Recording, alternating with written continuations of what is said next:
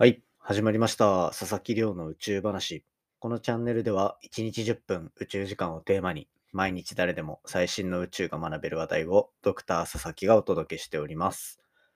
ということで早速今日の本題を紹介します。今日の本題は数日前に紹介した日本も関わっている X 線天文観測機 IXPE と呼ばれるこの衛星ですね。こちらがとうとう本格的な観測をスタートさせたというお話をさせていただきたいと思っております。で、今回紹介するのは、まあ、数日前にお話しした IXP という衛星の話なんですが、去年の12月15日だったかな？に打ち上げに成功して、で、その打ち上げ成功してから、ここまでこう、ヘルスチェックみたいな感じで、ちゃんと人工衛星自体が動くのかみたいな調査が行われていたんですね。で、そんな中で、実際にもう環境が整いましたと。その衛星自体がしっかりと動くっていうところが確認されたので、人工衛星の元々の目的である天体観測、つまり本格的な運用フェーズがスタートすると。だから1月の11日からスタートしたというようなお話を今回はさせていただきたいと思います。で、このお話はですね、僕が実際に所属していた理化学研究所の研究室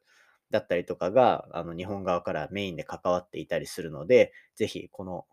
衛星の活躍っていうところを応援したいと思って、今回は取り上げさせていただこうと思いますので、ぜひ最後までお付き合いいただけたら嬉しいです。よろしくお願いいたします。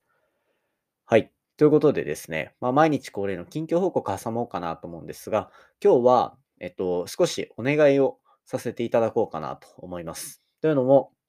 本日は1月13日木曜日になっておりますが、えっと、明日ですね、1月14日金曜日に、えっと、これまで何度かお話しさせていただいている第3回ジャパンポッドキャストアワードのリスナー投票の締め切りとなります。で、こちらですね、えっと、まあ、僕、この宇宙話っていうチャンネルを日本一位のポッドキャストチャンネルにしたいと。科学カテゴリーっていうところからさらに脱出して、日本のトップレベルを目指していきたいと話しているのの、こう、ワンステップとして、リスナー投票で、えっと、皆さんに応援してもらいながら、一緒にトップを目指していきたいなというふうに思っております。でですね、まあ、なんかベストナレッジ賞みたいなのとか、またこう、大会公式で表彰されるものもあったりするので、まあそこら辺に関わってたらすごく嬉しいなと思いつつ、まあ、えっ、と、そこら辺はどうしてもやっぱ番組の性質とかいろいろあるので、選ばれない可能性も十分にあると。むしろそっちの方が高いと思ってるので、リスナー投票でですね、あの、ぜひトップ10とかに食い込ませていただけたら非常に嬉しいなというふうに考えておりますので、もし毎日聞いてくださっていて、まだ投票してないよっていう方は概要欄からぜひですね、えっと、リスナー投票していただけたら嬉しいです。で、えっと、皆さん、まあ、お手間なのは十分理解していますので、コピーペーストで、えっと、投票できるようにしておきました。概要欄チェックしてみてください。皆様のご協力、ぜひよろしくお願いいたします。はい。ということで、えっと、まあ、そんな投票の期限が迫っているというお話だけさせていただいて、今回はもう早速本題に入っていこうと思います。今日の本題は、日本も参加している NASA が主導となっている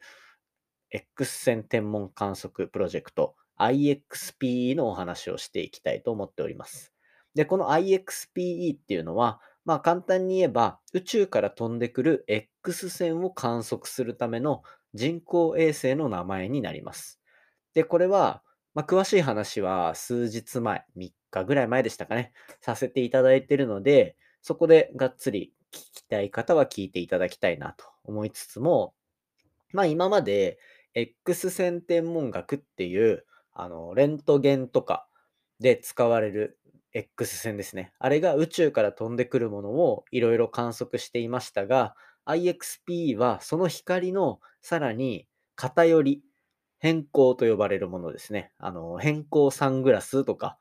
あとは、とまあ、それが釣り用だったり、ゴルフ用だったり、いろいろあったりしたりするんですが、あとはスキーのゴーグルなんかにも使われている、その光の偏りっていうところを捉えていく、そんな人工衛星になってます。で、前回のお話で多分あんましなかったと思うんですけど、まあそもそも X 線天文学と人工衛星の関係みたいなとこをお話しさせていただきたいなと思うんですけど、X 線天文学って実は僕がもう博士号を取るまでの研究でずっと関わっていた分野でもあります。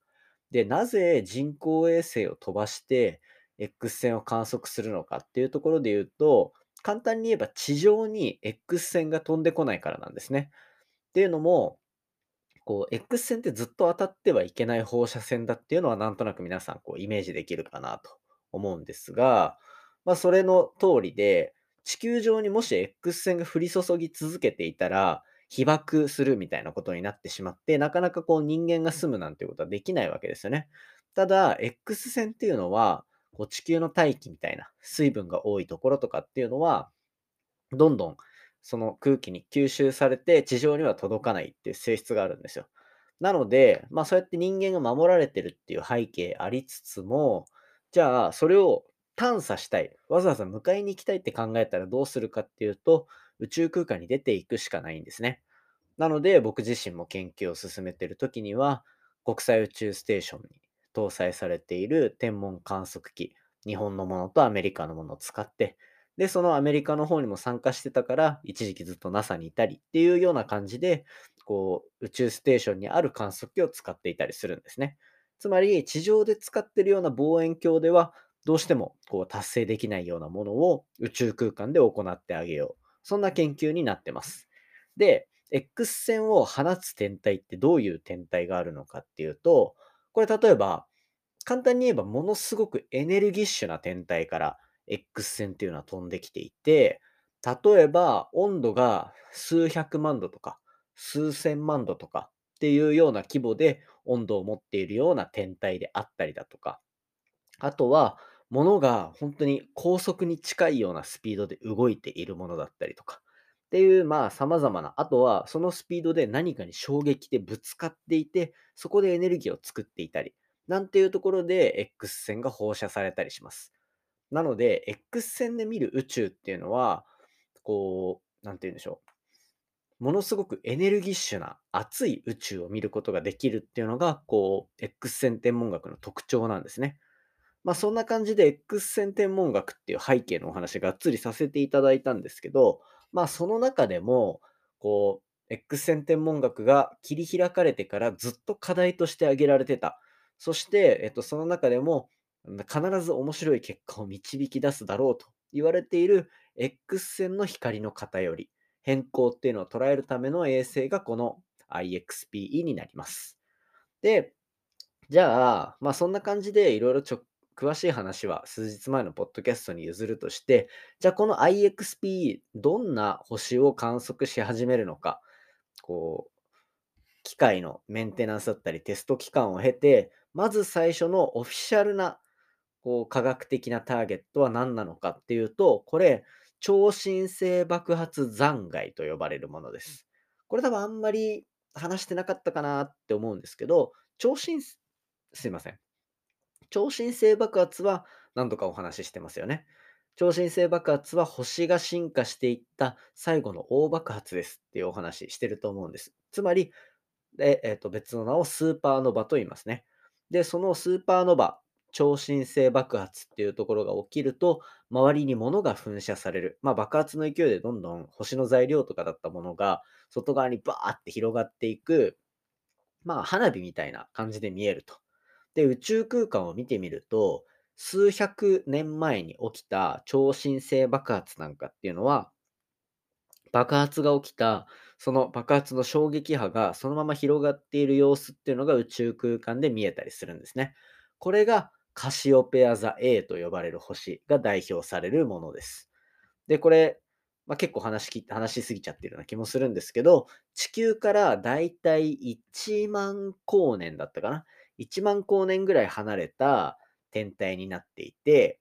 で、この超新星爆発残骸、カシオペア、カシオペア座 A っていう星については、超新星爆発を起こしたのは300年ぐらい前だっていうふうに言われてます。300年前だったら結構記録とかに残っていても不思議ではないというか、なんかこう文字で物事を残す文化っていうのがあったりするので、残っててもいいようなものの、なかなかそういった明確な記述っていうのは残っていないというような状況になってます。で、ただ300年からまあ大体350年ぐらい前に爆発したと言われていて、本当にその分だけ宇宙空間にどんどん広がっていってるんですね。で、まあ、おおむね球体のように見えるような広がり方をやっぱりしていて、じゃあその球体どれぐらいの大きさかっていうと、これ、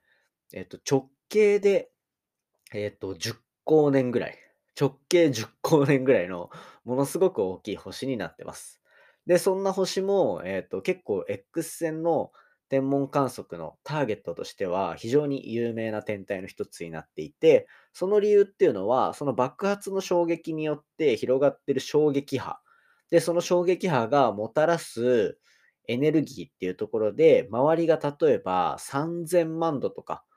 2000万度、3000万度、4000万度ぐらいの温度っていうのを示すっていうことが分かっていたりとか、っていうところで X 線を出しているんですね。で、そんな感じで爆発した衝撃で物が広がっているっていう単なる空間の広がりっていうのを捉えるだけじゃなくて、今回 IXPE と呼ばれる人工衛星のターゲットになった理由っていうのは、その広がった状態の中に地球とか太陽みたいに磁力線、